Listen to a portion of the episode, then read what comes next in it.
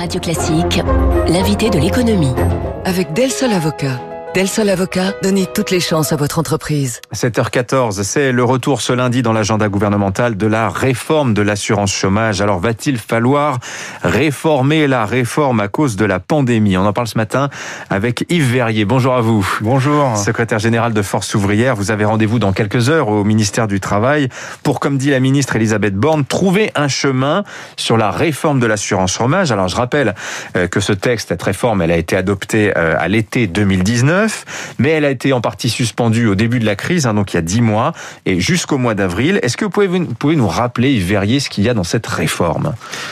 Bah, si vous vous souvenez de tout l'épisode complet, en fait, il faut partir de 2017. Les partenaires sociaux, comme on dit, les organisations patronales, les organisations syndicales, qui négocient l'assurance chômage depuis ses origines. EFO est fondateur de l'assurance chômage, euh, négocient une convention donc qui devait entrer en vigueur euh, pour trois années et qui serait venue à son terme en 2020. Cette convention prévoit les règles d'indemnisation des demandeurs d'emploi.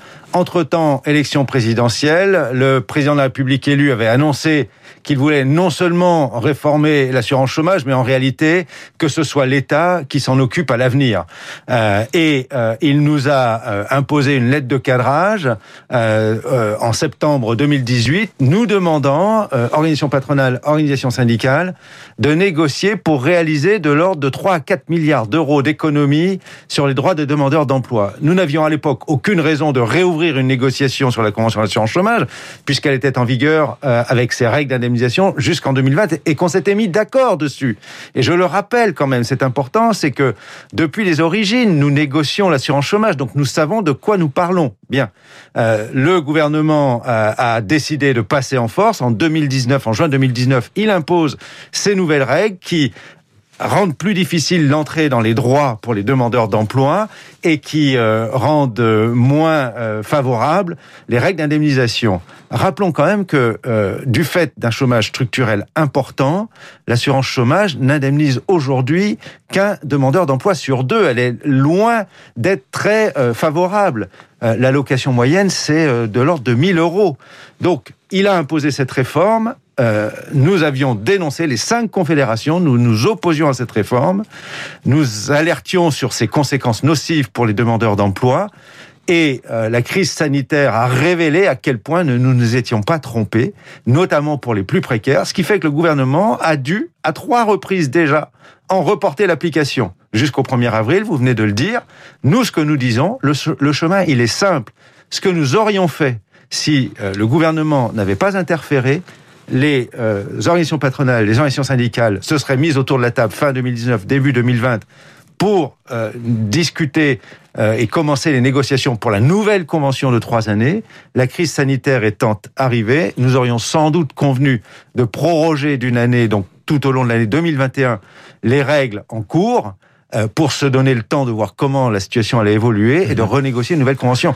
Eh bien, le chemin, il est simple que le gouvernement cesse de reporter de trimestre en trimestre, on l'a rétabli pour l'année 2021 et on se donne le temps de voir comment la situation va évoluer. On l'a rétabli tel qu'avant Tel qu'avant, tel que nous l'avions négocié. on met de côté, on abandonne la réforme que le gouvernement a imposée.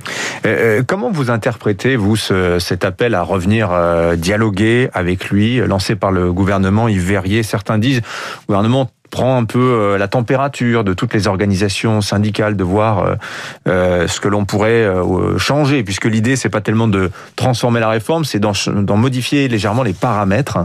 Qu'est-ce que vous allez dire vous à Elisabeth Borne? Est-ce que vous venez de me dire là, c'est-à-dire on revient à la situation Exactement. Avant, 2019 On, s'est rencontrés il y a une quinzaine de jours les cinq confédérations. Hein. Nous avions déjà écrit d'ailleurs les cinq confédérations au Premier ministre au mois d'octobre dernier pour lui dire sur ce sujet en particulier Hmm. de abandonner et de revenir aux dispositions précédentes. Bien, définitivement, euh, pour qu'on se donne le temps 2021. nous allons lui redire la même chose. Nous nous sommes mis d'accord, nous avons utilisé la formule euh, feuille blanche, on repart d'une feuille blanche en quelque sorte.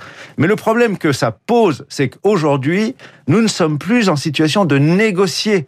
L'État euh, veut absolument être euh, le décideur en dernier ressort. Je pense que c'est une erreur, une erreur politique, une erreur économique. bien sûr que équilibrer l'assurance chômage avec un chômage de masse. On est à plus de 6 millions en catégorie ABC, c'est-à-dire des demandeurs d'emploi euh, qui cherchent un emploi immédiatement. Ça fait quoi Un salarié sur cinq à peu près, euh, pratiquement ça, ça, fait beaucoup quand même. Hein euh, 6 millions, oui. Hein et, et euh, donc, évidemment, équilibré avec beaucoup d'emplois précaires, de difficultés à retrouver euh, des, des, des, emplois euh, d'entrée, les jeunes sont particulièrement touchés en ce moment. Mmh. C'est bien évidemment plus difficile d'équilibrer un régime euh, solidaire, assurantiel, comme l'est l'assurance chômage, qui était appuyé sur les cotisations. Mmh. Mais ça n'est pas le système qui est en cause, c'est mmh. le système économique qui fait qu'il ne produit pas ouais. d'emplois de qualité pour tous dès qu'on entre dans la vie active jusqu'au au moment de la retraite. Le problème, c'est pas l'assurance chômage, c'est l'emploi, hein, si je vous ai bien compris. Yves Verrier, il y a plein d'idées en ce moment qui circulent. Il y en a une notamment qui fait beaucoup parler d'elle, ce serait d'adapter le niveau d'indemnité, le temps de recharge des droits à la conjoncture, c'est-à-dire euh, à la croissance, c'est-à-dire au niveau de l'emploi. En, d'autres termes, on serait moins généreux quand, quand, euh, euh, quand la croissance est bonne, qu'en période de crise, où là, le niveau d'indemnisation serait plus favorable. Une assurance chômage à vitesse variable. Qu'en pense Force ouvrière, Yves Mais Ce serait euh, d'abord une erreur, ce serait inégal, euh, parce que, euh, je le rappelle, le Conseil d'État a sanctionné euh, au mois d'octobre dernier la réforme euh, que le gouvernement voulait imposer, euh, en considérant qu'il euh, était source d'inégalité.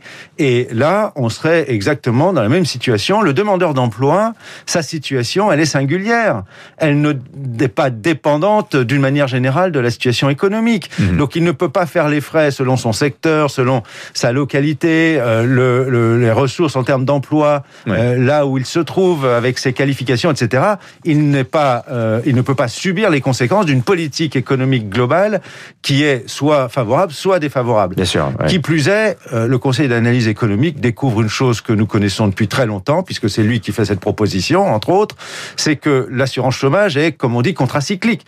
C'est-à-dire qu'évidemment, elle est en situation favorable quand l'activité crée de l'emploi, puisqu'on indemnise beaucoup moins de demandeurs d'emploi, et elle est en situation euh, plus difficile, mmh. voire déficitaire, quand l'économie est déficitaire en termes d'emploi. Oui, mais c'est d'augmenter cet effet-là, finalement, que chercherait cette idée d'une assurance chômage variable. On engrangerait plus de recettes quand euh, il fait beau pour les, les jours de, de, de mauvais temps. Oui, on pénalise les travailleurs qui oui. se retrouvent en difficulté du fait mmh. de politiques économiques euh, qui euh, sont euh, la, la, cause, l'origine d'un mmh. manque d'emploi ou d'un emploi précaire. Mmh. Yves Verrier, il y a un autre sujet important pour Force ouvrière, c'est la reconnaissance des salariés de ce qu'on appelait l'an dernier la, seconde ligne, c'est-à-dire tous ceux dans l'alimentation, dans la distribution, les transports, le nettoyage ou encore l'aide à domicile, hein, qui ont continué à se rendre sur leur lieu de travail. Euh, ça fait près de 6 millions de personnes hein, quand même. Hein. Les invisibles devenus soudain indispensables, on les a pas applaudis, eux, mais le pays leur est redevable. Qu'est-ce que vous demandez pour vous, pour ces salariés de cette seconde ligne? Eh bien, nous, nous avions, FO avait lancé une campagne dès euh, le début 2019, bien avant la crise sanitaire d'ailleurs, mmh. pour que l'on reconsidère, revalorise tous les emplois de service à la Et évidemment, avec la crise sanitaire, on s'est aperçu qu'il y avait tout ce qu'on appelle effectivement, qui s'ajoute à cela, les deuxièmes lignes, ceux dont vous venez de parler, qui ne se sont pas arrêtés alors qu'ils n'étaient pas protégés parce qu'on avait besoin d'eux pour les services et l'approvisionnement de la population. Eh bien, euh, ces euh, travailleurs sont souvent, malheureusement, au SMIC, en emploi précaire ou à temps partiel. Oui. On les a applaudis, mais euh, pour le moment, ça ne se traduit pas concrètement par une, un repositionnement. Et oui. moi, je dis que ces emplois-là devraient être mis au cœur du plan de relance, qu'on lance une grande euh, opération de revalorisation, reconsidération, oui. y compris sur le plan des salaires. Et dans l'immédiat, on a obtenu le Ségur dans le secteur de la santé.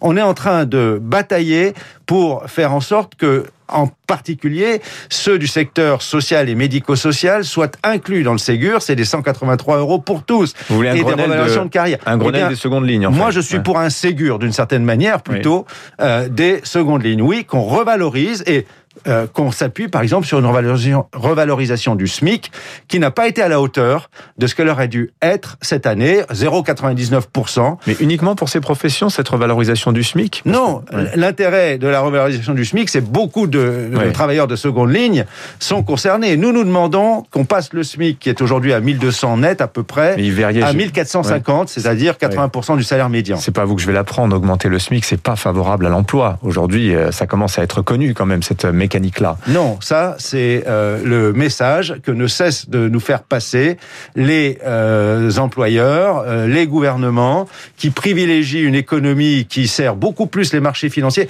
Moi, je viens d'entendre le nouveau président des États-Unis qui dit que l'économie doit servir plus les travailleurs que les marchés financiers. Eh bien, le salaire n'est pas l'ennemi de l'emploi. Nous l'avons toujours dit, au contraire, euh, y compris en particulier en France, on le sait, l'activité économique est beaucoup plus tirée par la demande intérieure, donc par le pouvoir d'achat, qu'ailleurs en Europe et notamment en Allemagne. Et puisqu'on a un plan de relance qui veut euh, faire en sorte qu'on relocalise de l'industrie, que l'on relocalise de l'activité dans notre pays, eh bien, il faut appuyer ce plan de relance à la fois sur les salaires et sur la revalorisation des deuxièmes lignes. Yves Verrier, le secrétaire général de Force ouvrière, invité ce matin de Radio Classique. Merci à vous, Yves Verrier. Bonne journée. Dans un instant, restez avec nous.